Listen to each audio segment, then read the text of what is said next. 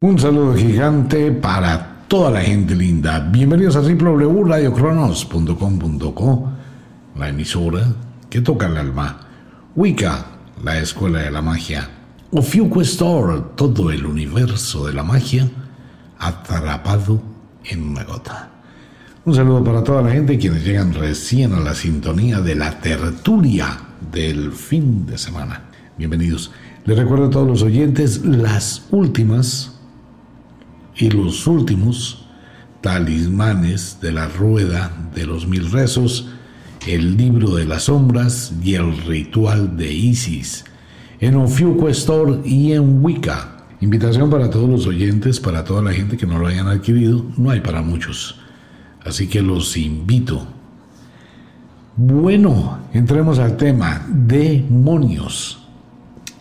Este va a ser un tema bien complicado por dos cosas. El primero, porque vamos a meternos un poquito en el inframundo. Y el segundo, porque vuelve, después de muchísimos años, uno de los libros clásicos que ha quedado quieto debido a los problemas que generó el libro, El demonio, Dios y yo. Es un libro muy interesante. Ese libro va a estrujar su espíritu, Recuerde que es una serie completa con mentiras de la Biblia. Este es un libro que lo va a poner a pensar muchísimas cosas. Ante todo, le va a cambiar ese chip del sometimiento y de la subyugación que le han impuesto y le puede ayudar muchísimo a comprender otros niveles de la conciencia y de la vida. Pero bueno, ya les anuncio más tarde. Demonios. La palabra demonio, que tiene varios significados y diferentes procedencias, una de ellas de la cultura griega, cuando el padre Zeus pues enviaba a una serie de demonios, los llamaba demonios, que eran aquellos seres mágicos y extraños en la cultura griega que protegían a los humanos. De allí se desprende tanto la palabra demon, que es la que significa portadores de la luz, que es lo mismo más o menos, ¿no? Guardianes, portadoras de portadores de la luz, acompañantes y también tiene que ver con el mismo símbolo y significado en la cultura griega, es donde primero aparece la palabra demonio, con dos excepciones. Una para hablar de una especie de genio portador de la luz y la otra para hablar de los guardianes de la humanidad y de los humanos. Nada tiene que ver con los demonios de la Biblia. Pero ¿qué pasó? Que en la época cuando se tradujo la Vulgata, que así se llamaba la Biblia antiguamente, la Vulgata, cuando se hicieron traducciones, se acomodó la palabra demonio. Y ahí nace el famoso demonio de la iglesia.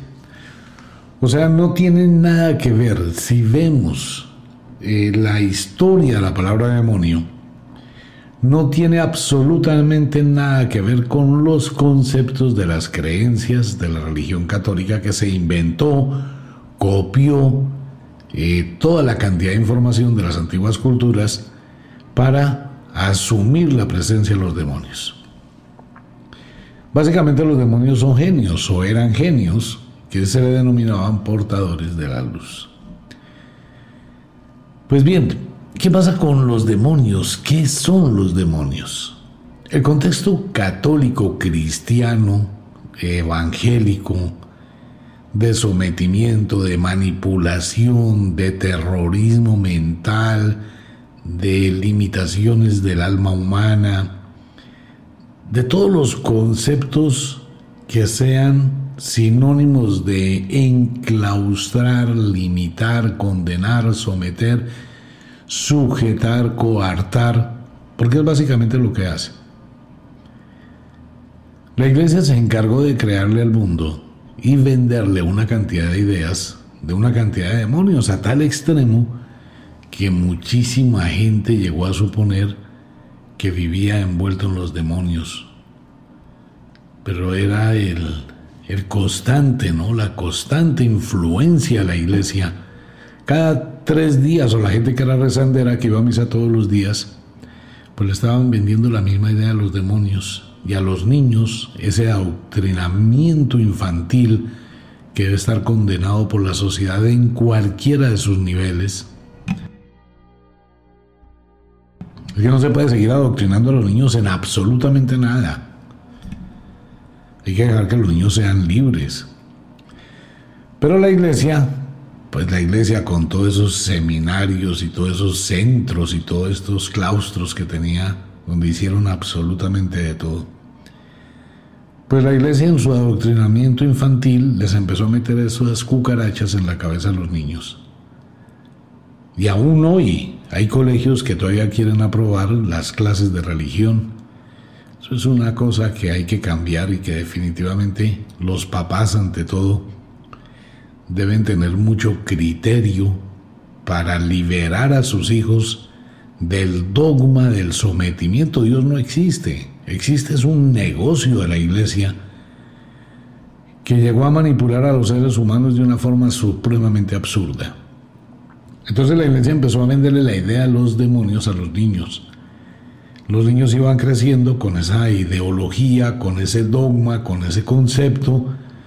Posteriormente seguían bajo la tutela de una iglesia estafadora y a sus hijos también los llevaban a la iglesia la misma vaina y a sus hijos de los hijos de los hijos de los hijos y así durante las generaciones que llegaron a cumplir los mil años de oscurantismo.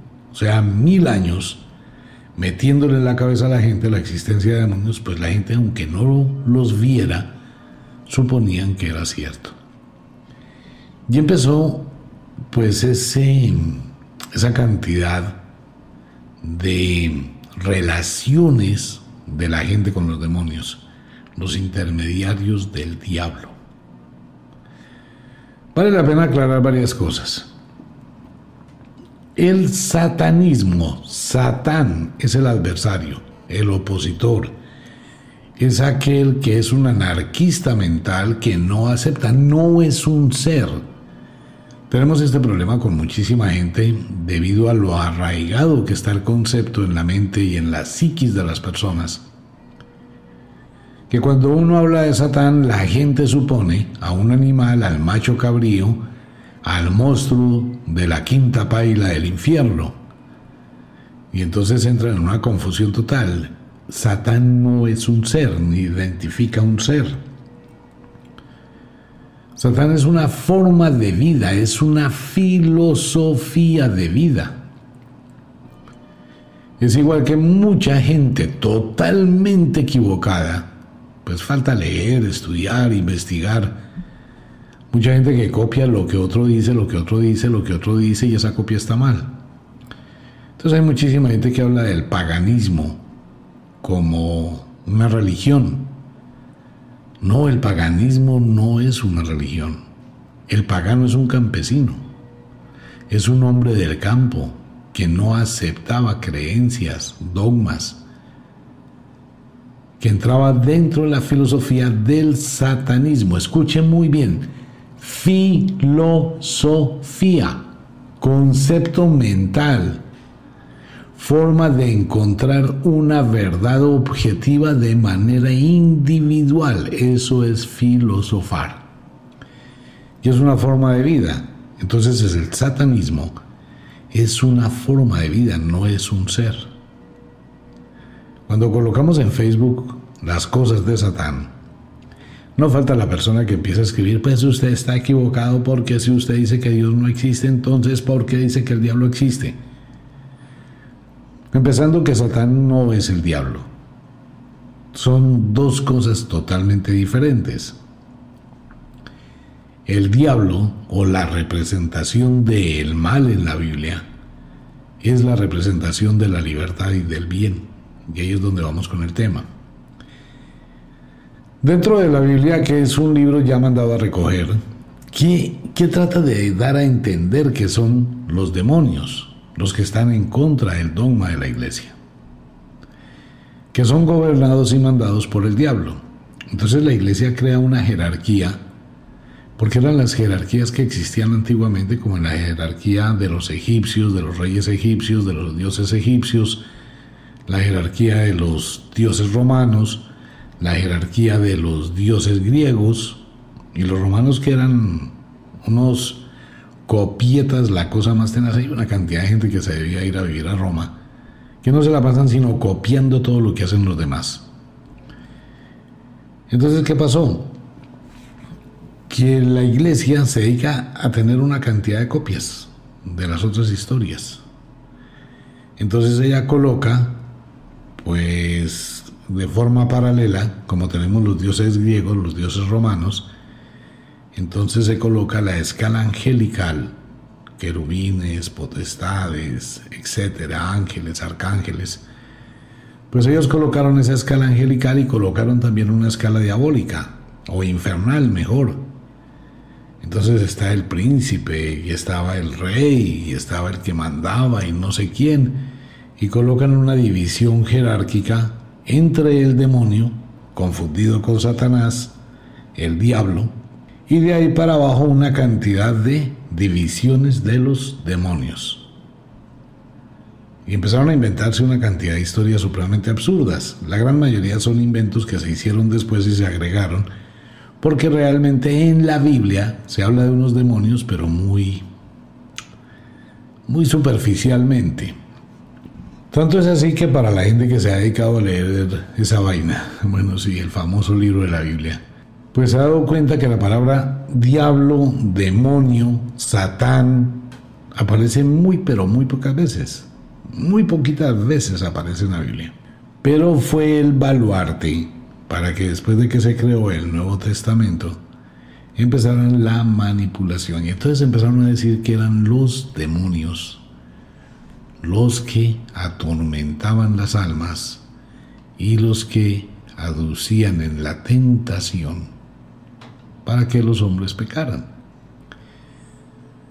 Pues esto fue un invento total y absoluto de una cantidad de cosas que pues no, no, llegaron a tener ningún tipo de asidero, pero sí posteriormente se convirtió en el baluarte, en la fuerza de todo lo que la iglesia quiso vender para combatir al demonio.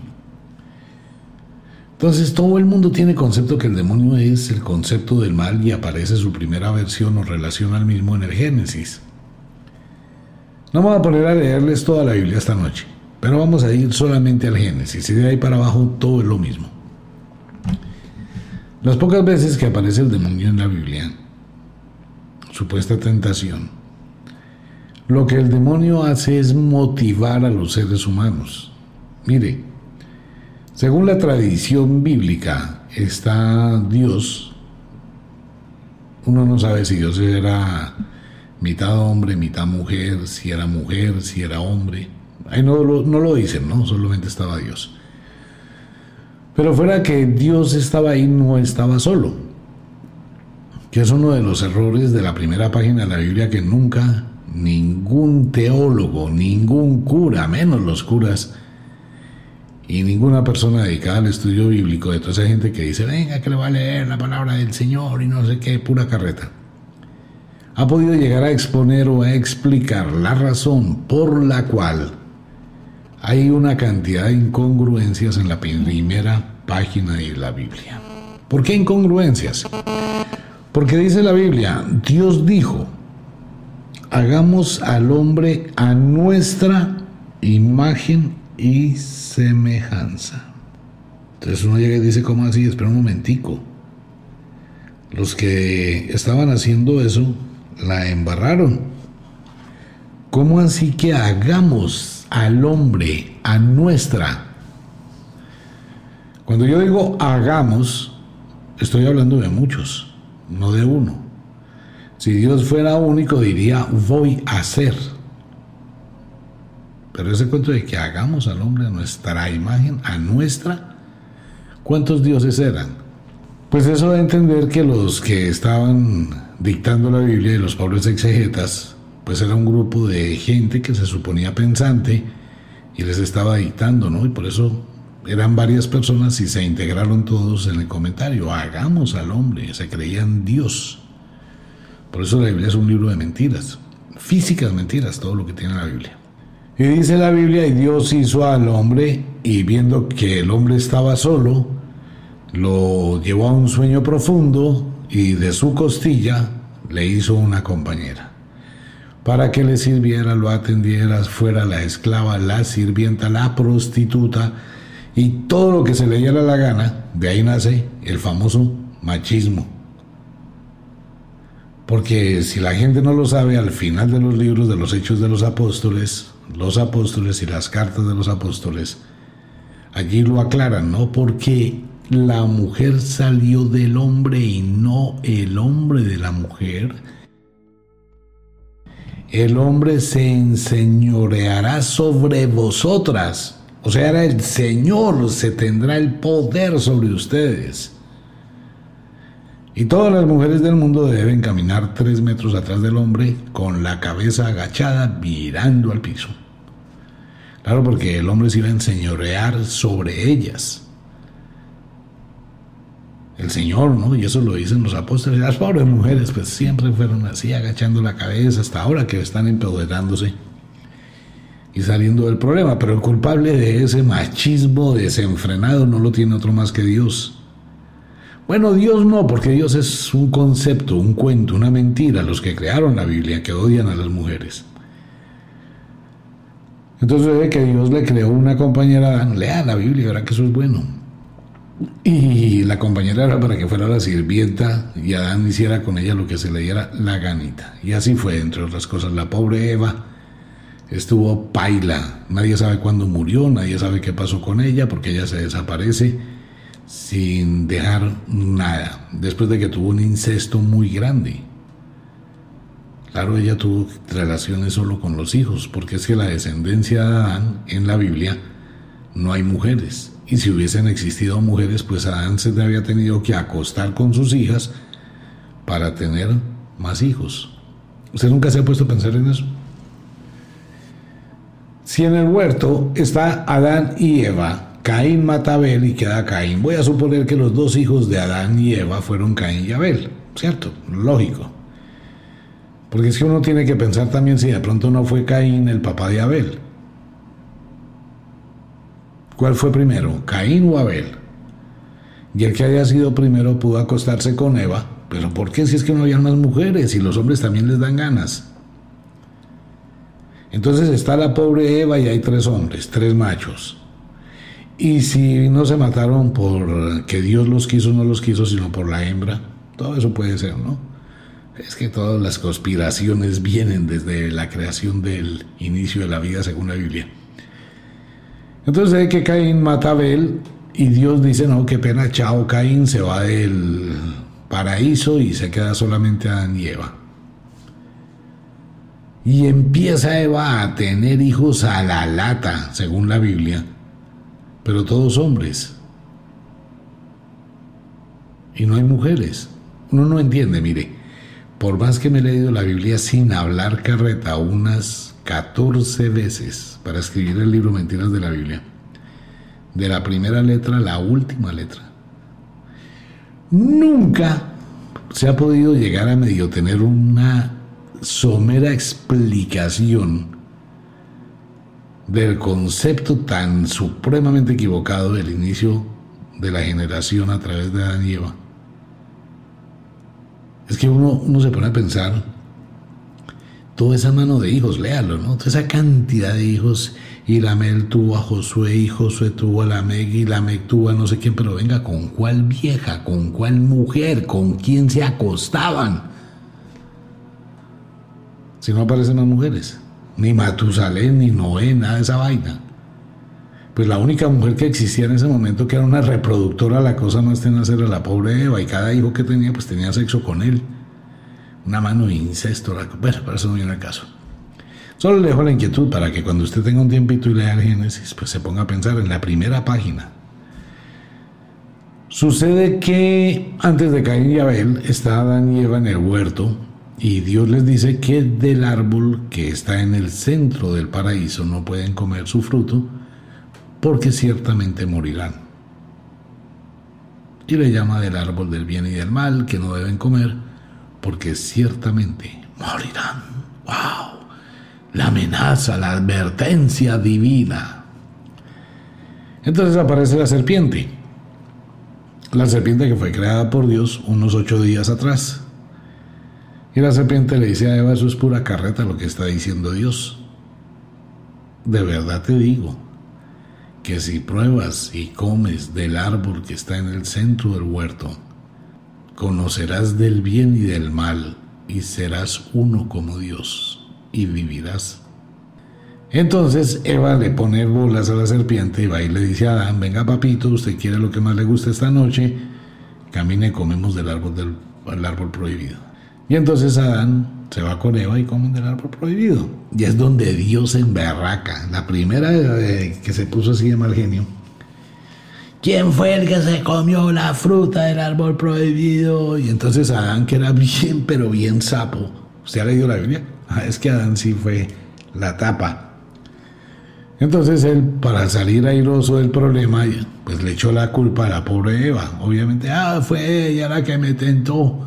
Fue la serpiente la que me tentó. Entonces, es ahí donde nace la contraposición a Dios, donde nace Satán, donde nace el diablo, donde nace la tentación, donde nacen todos los supuestos pecados de la iglesia y paralelamente nacen todos los demonios de la iglesia. En ese momento, en esa historia. Bueno, después Dios sigue con las contradicciones ahí, ¿no? Porque Dios dice, ahora que el hombre ha probado el árbol del bien y del mal, que no viva para siempre, ya no se iba a morir como dijo al principio, y se haga como uno de nosotros. ¿Cuáles? ¿Quiénes? ¿Cuántos? ¿De dónde estaban? Por eso la Biblia es una física mentira. Ninguno de esa gente que se la banda vendiendo la idea de que venga le leo la palabra del Señor Pregúntele a toda esa gente, bueno, ¿y aquí qué? ¿Cuántos dioses eran? ¿Cómo era el, cuento aquí? Le van a salir una cantidad de babosadas. Y si quiere más, pues simplemente le dice, bueno, Caín se fue del Edén al norte del Edén a la población de Nod, que nadie sabe ni tiene idea cuál era la población de Nod, ni quién la hizo, ni quién la fabricó, ni de dónde Pito salió. Lea la Biblia. O escuche el programa mejor en Spotify y en YouTube, Mentiras de la Biblia.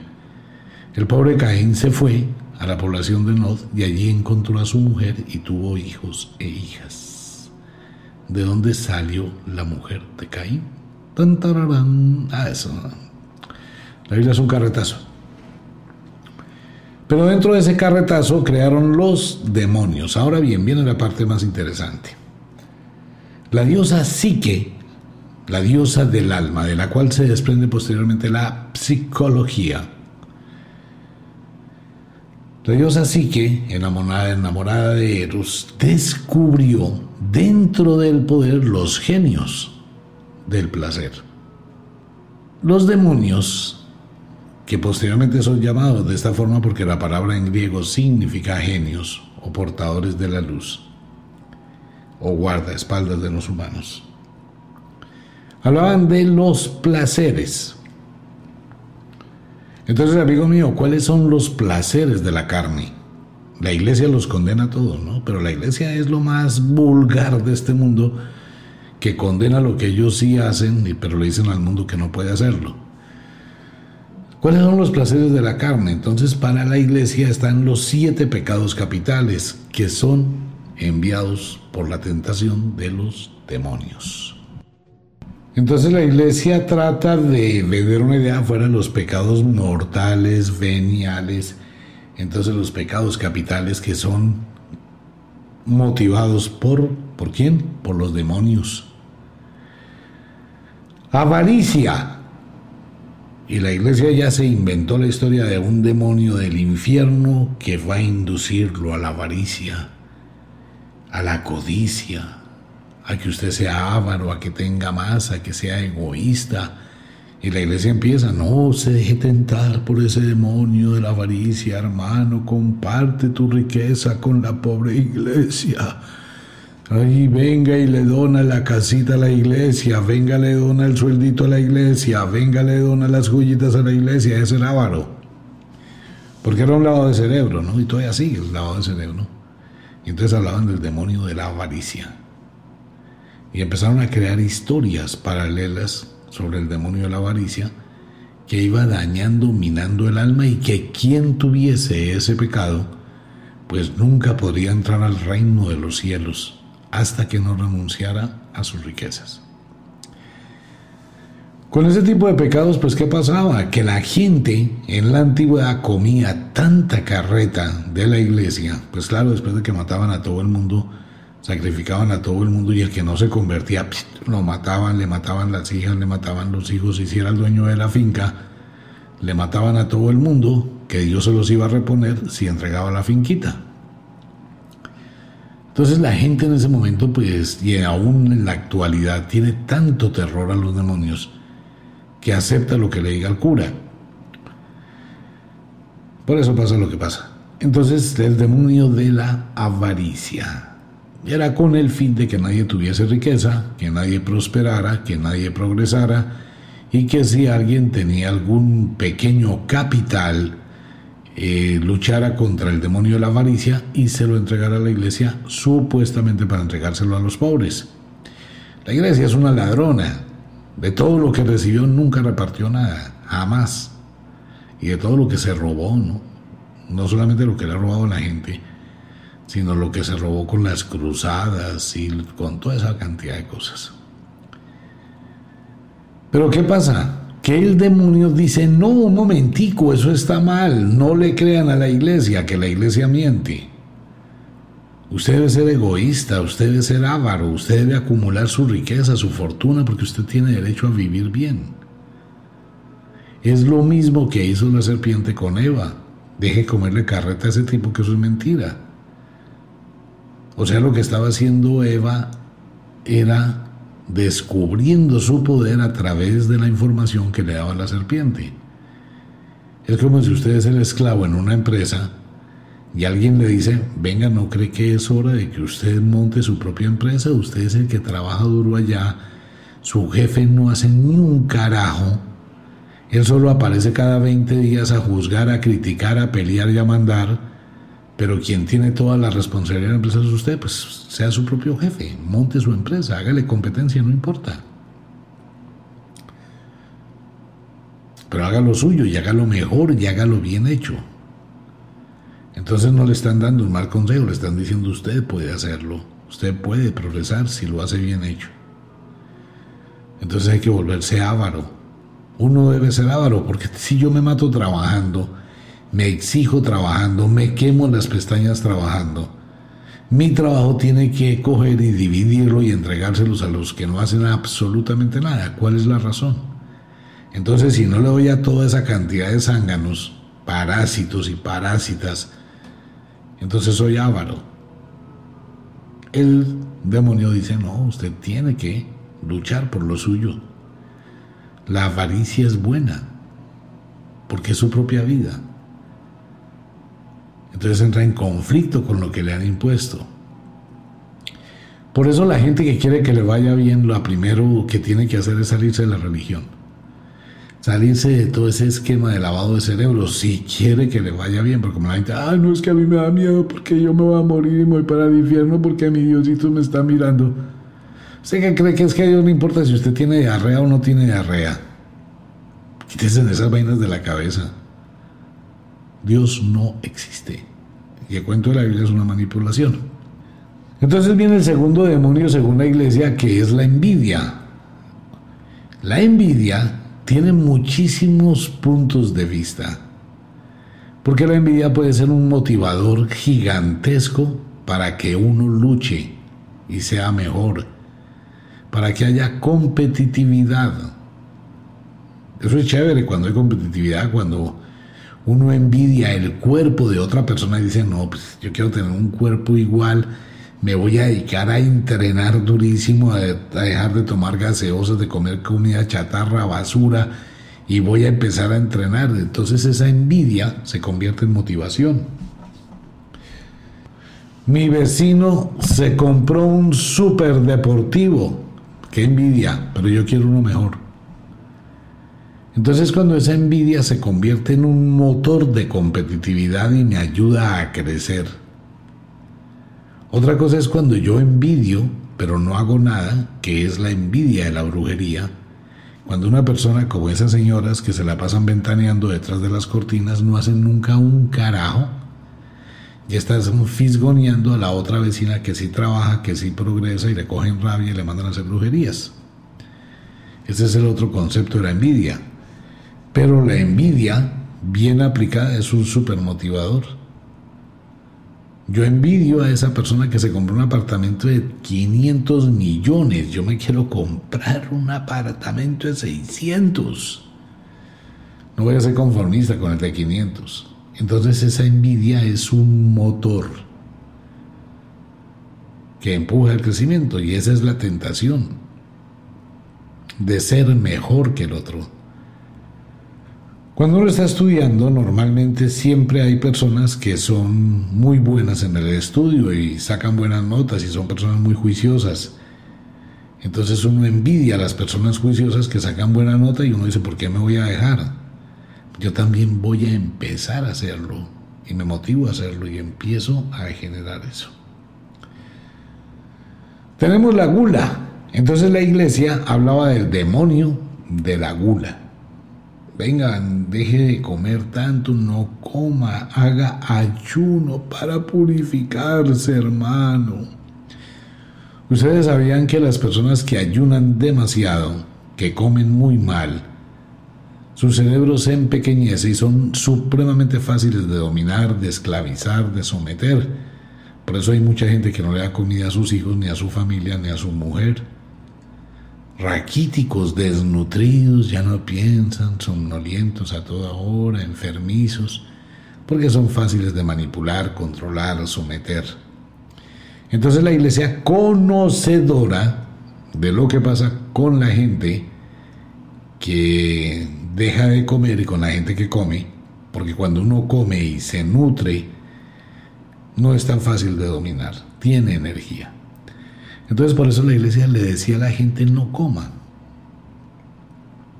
Pero usted va y mira, toda esa mano de curas son una mano de curas obesos, grasosos, y las monjas, esas no se quedan atrás, por favor.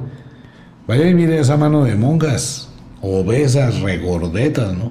Bueno, porque ellos comen de una forma monstruosa. Bueno, así eran todo lo demás también, monstruoso, ¿no? Pero los de la iglesia comen unas comidas, pues eh, por ejemplo en la época, la Inquisición, los inquisidores, 10, 12 inquisidores, tenían que matarles un ciervo completo, un pollo para cada uno, era una vaina descomunal. Pero no más vaya y mire, el prototipo de la gran mayoría de curas, todos son gordos. ¿Por qué? Porque la gula era para el pueblo, la gula era para la gente, la gente no debía de comer. Entonces era el demonio de la gula. Usted no puede disfrutar de un asado, no puede disfrutar de unas viandas, no puede disfrutar de una comida rica. Eso es negado. Usted tiene que ser como Lázaro. No Lázaro el que resucitó, ¿no? Que nadie sabe cómo resucitó, sino el Lázaro el mendigo, el limosnero y el rico epulón. Y es que les venden unas historias para lavarles el cerebro, pero tenazmente, ¿no? Y entonces Lázaro se alimentaba de las migajas que caían de la mesa del pobre, del rico epulón, pobrecito Lázaro. Eso es la gula, le vendían a usted esa idea. Usted no tenía derecho a eso. Y siempre le decían que si usted lo hacía, pues cuando se muriera, en el libro sagrado los 24 jueces de Dios en el cielo, van a mirar que usted se comió un pedacito más de carne, que usted se comió la carne en lugar de dársela a la iglesia, y que por ese pedacito más de carne que usted se comió se va a ir al infierno para siempre. Oh.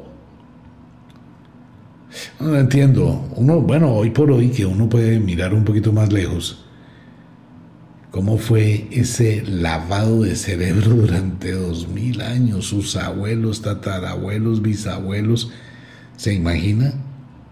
El terror con que vivían, manipulados por la iglesia y la iglesia burlándose de lo lindo, haciendo lo que les daba la gana con los seres humanos. Muy tenaz. Luego viene la ira, el demonio de la ira. Oh, ese sí era el demonio que había que controlar más y al que más condenaban. Y de hecho pasa hoy en día. Es increíble la cantidad de gente tonta que va y se da cuenta de sus famosos shows. De la gente que, oh, le voy a liberar el demonio y aléjate, Satanás, de esta criatura, hermanos. Gloria a Dios que el espíritu de la ira se fue de esta mujer que le pegaba al marido. No freguemos, en serio. Claro, porque es que la iglesia necesitaba crear una barrera mental contra el momento en que la gente empezara a dudar de la iglesia, que la ira que le iba a dar, la piedra que le iba a dar a mucha gente, pues pudieran controlarla. Y la iban a controlar de esa forma, diciendo que si una persona, y eso pasó y sigue pasando en este momento en el Medio Oriente, con su cuento de la charia, esa cantidad de gente que matan por las leyes de Moisés que tiene que ver con lo mismo, ¿no? Entonces allá una persona que le da ira, que le da mal genio por algo, dicen que tiene un demonio de la ira. Y eso es peor que decir que hay un perro que tiene rabia. Lo cogen, la cogen, la entierran hasta la mitad de la cintura, le queda todo el pecho afuera de la tierra, dos brazos amarrados a la espalda, y todo el pueblo comienza a apedrearlos hasta que los matan. Porque a alguien se le ocurrió la linda idea de decir que ese ser tiene el demonio de la ira y que si no lo matan, pues esa ira se va a contagiar a todo el mundo y va a matar a todo el mundo. Un super lavado de cerebro. Entonces antiguamente la gente evitaba cualquier acción para hacerse valer o respetar. Una mujer no podía. Una mujer no podía gritar a su marido, no podía decir no más, no podía decir estoy cansada, no podía decirle no quiero. Punto, no me va a violar. Ah, no, eso olvídese. Los mismos curas siguen diciendo la misma basura. Lo dicen ahora, hoy, en este momento.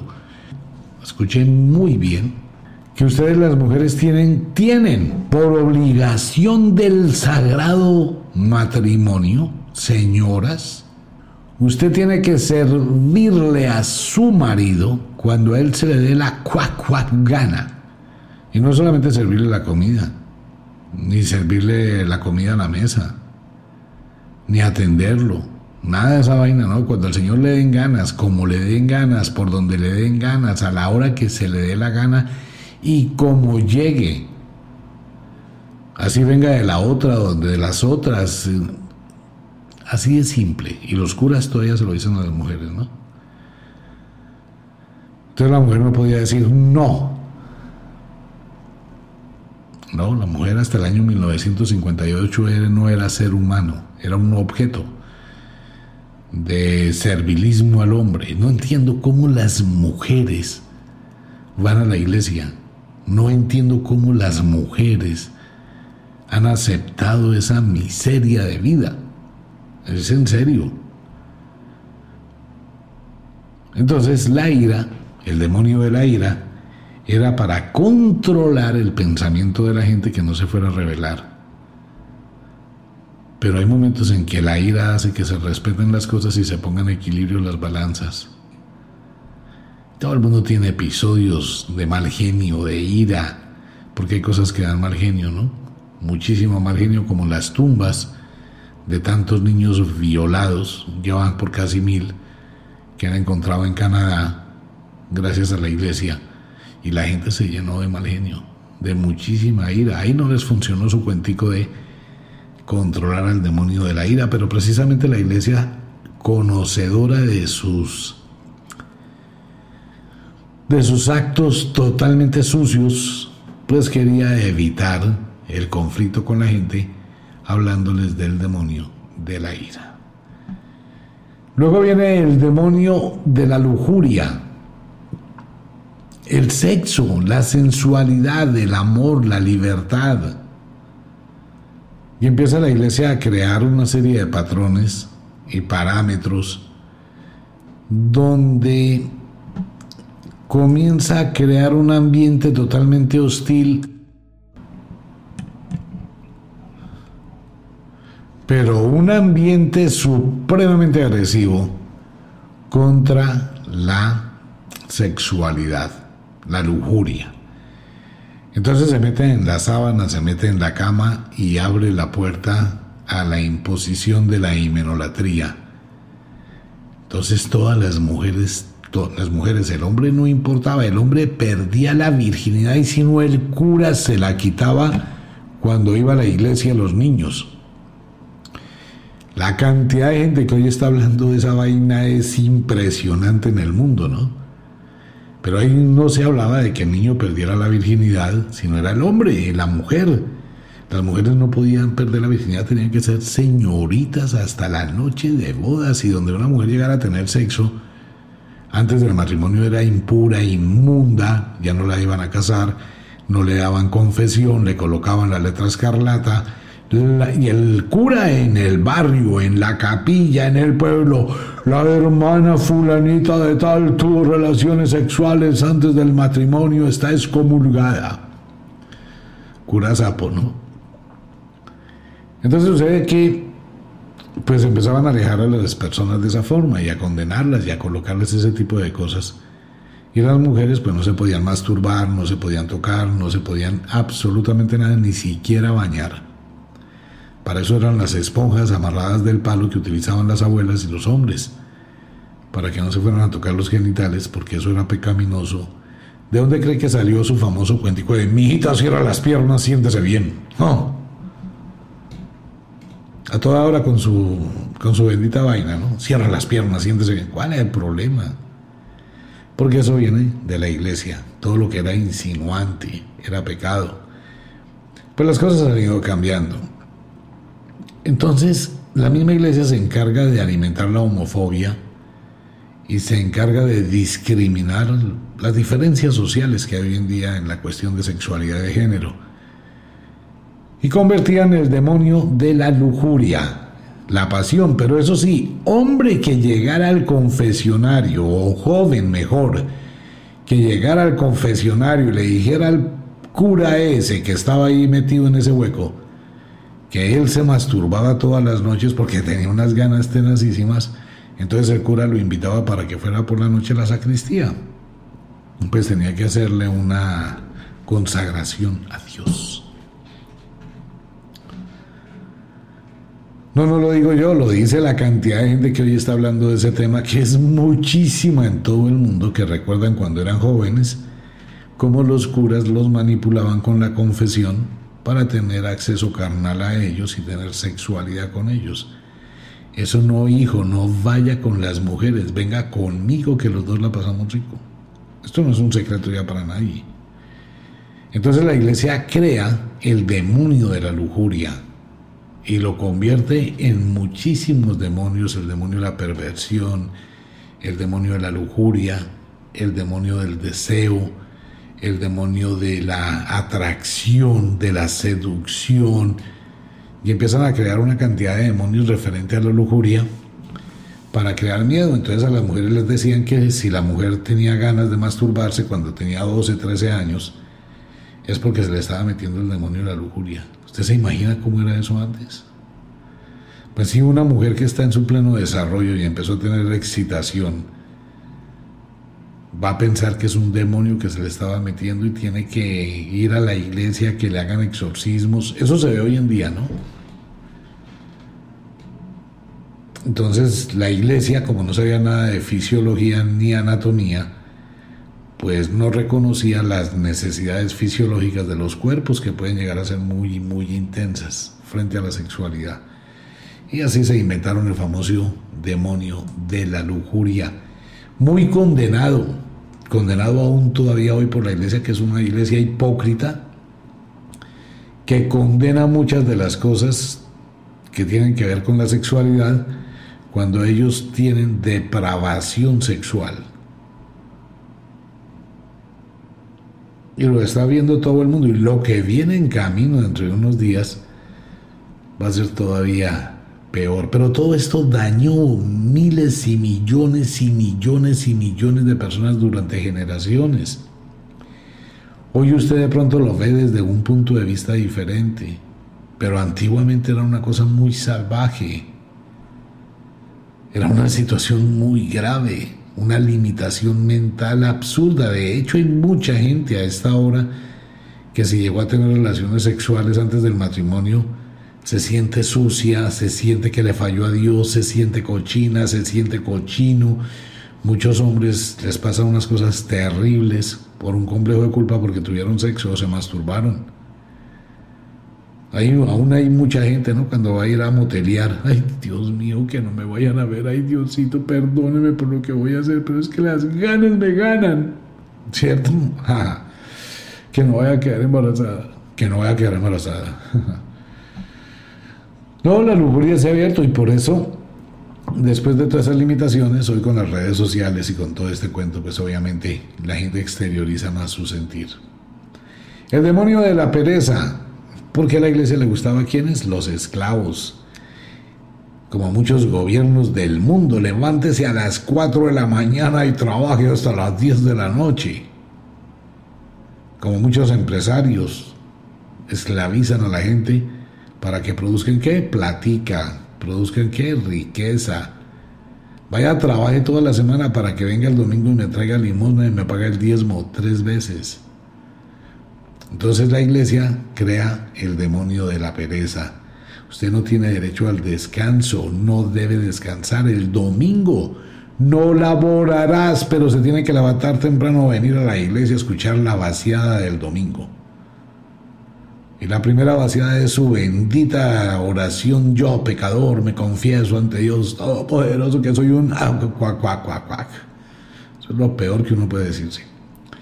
Entonces la iglesia comienza a crear la pereza como un demonio fatal porque necesitaba que la gente se dedicara a trabajar, se dedicara a esclavizar, un trabajo de psicología, de manipulación totalmente bien hecho y ayudado obviamente por el terrorismo del diablo, Satanás, Belzebú, Lucifer, Astaroth y toda la corte de los infiernos, la jerarquía infernal.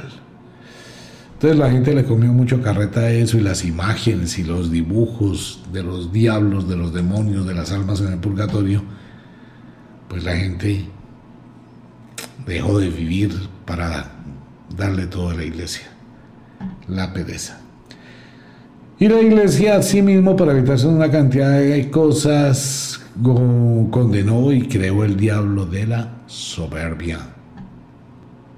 Y el diablo la soberbia era para que usted simplemente no pensara, no hablara, no cuestionara, no dijera nada de todos los demonios anteriores que habíamos hablado, porque lo consideraban soberbios y enfrentaba a la iglesia. Entonces de ahí nace su famoso cuentico de los demonios. Y ya de cada uno de estos demonios, del demonio de la avaricia salieron más demonios, del demonio de la envidia salieron más demonitos, y de los demás demonios fueron saliendo más demonios de acuerdo con lo que se inventaba cualquier cura para manipular a la gente. Si la niña que nació con un buen trasero, dotada por la naturaleza de unas caderas espectaculares, porque la naturaleza dijo, tú puedes tener muy bien muchos hijos, y le hizo un trasero que llamara la atención del macho, por eso es el trasero en las mujeres.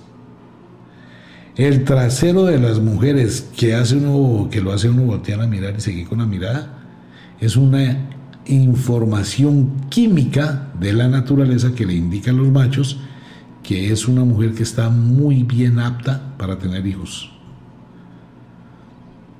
Igual que una mujer que tiene un busto grande, bonito.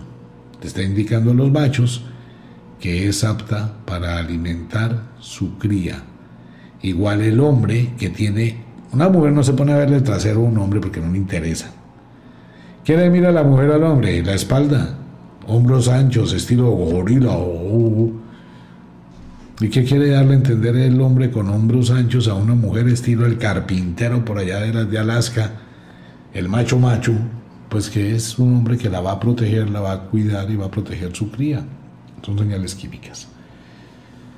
Entonces la naturaleza manda esa señal química a una mujer con un trasero y el cura que le va a decir, vulgar, tienes el demonio de la lujuria, de la seducción.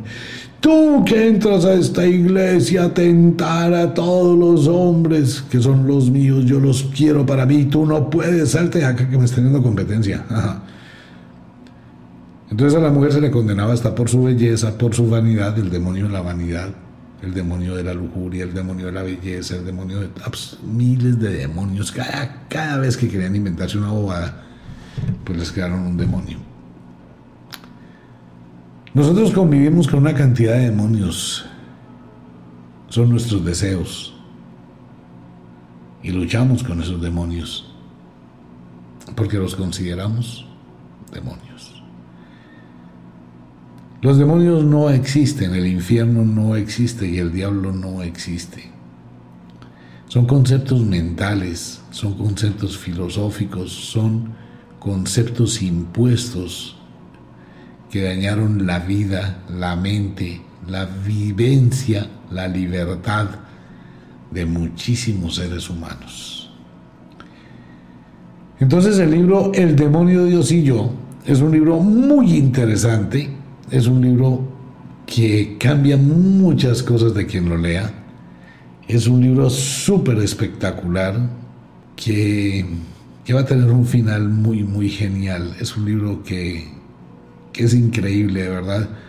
Y se lo recomiendo a todo el mundo. Quienes quieran, hay una edición gracias a Amazon que nos permitió sacar una edición supremamente pequeñita y está en Wicca, en la Escuela de la Magia, para quienes quieran, el demonio Dios y yo.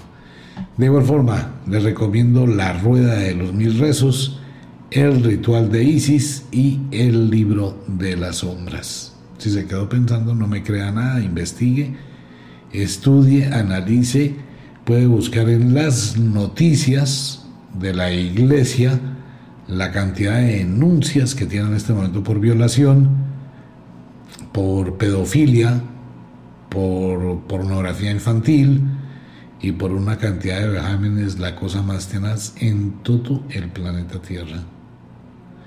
Y en este momento se considera que en otros de estos sitios como los de Canadá, donde llevaban a los niños, que en muchos lugares del mundo hay más entierros de niños que fueron sacrificados ya al menos hay muchísimas investigaciones en camino en Europa, en Estados Unidos y en otras partes del mundo. Tenaz y eso llega para seguir pasando. Pues bueno, como de costumbre, el inexorable reloj del tiempo que siempre marcha hacia atrás nos dice que nos vamos, no sin antes decirle que de verdad los queremos cantidades alarmantes, los amamos muchísimo. Les enviamos un abrazo francés, un beso azul a dormir, a descansar, a entrar al mundo de los sueños. Si es de noche, a dejar la cocina arreglada, la ropa lista para mañana y bueno, pilas.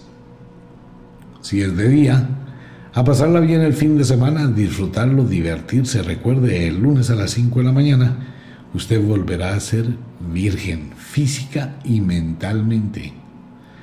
¿Con cuántos hombres se ha acostado, señora?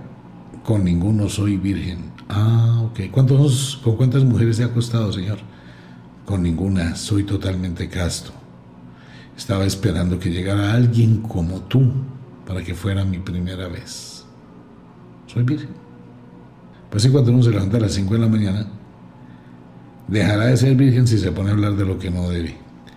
Mario, en la ciudad de Bogotá, señor, amigo mío, un abrazo gigantesco, muchas gracias por la madrugada. Un abrazo para todo el mundo, nos vemos. Chao.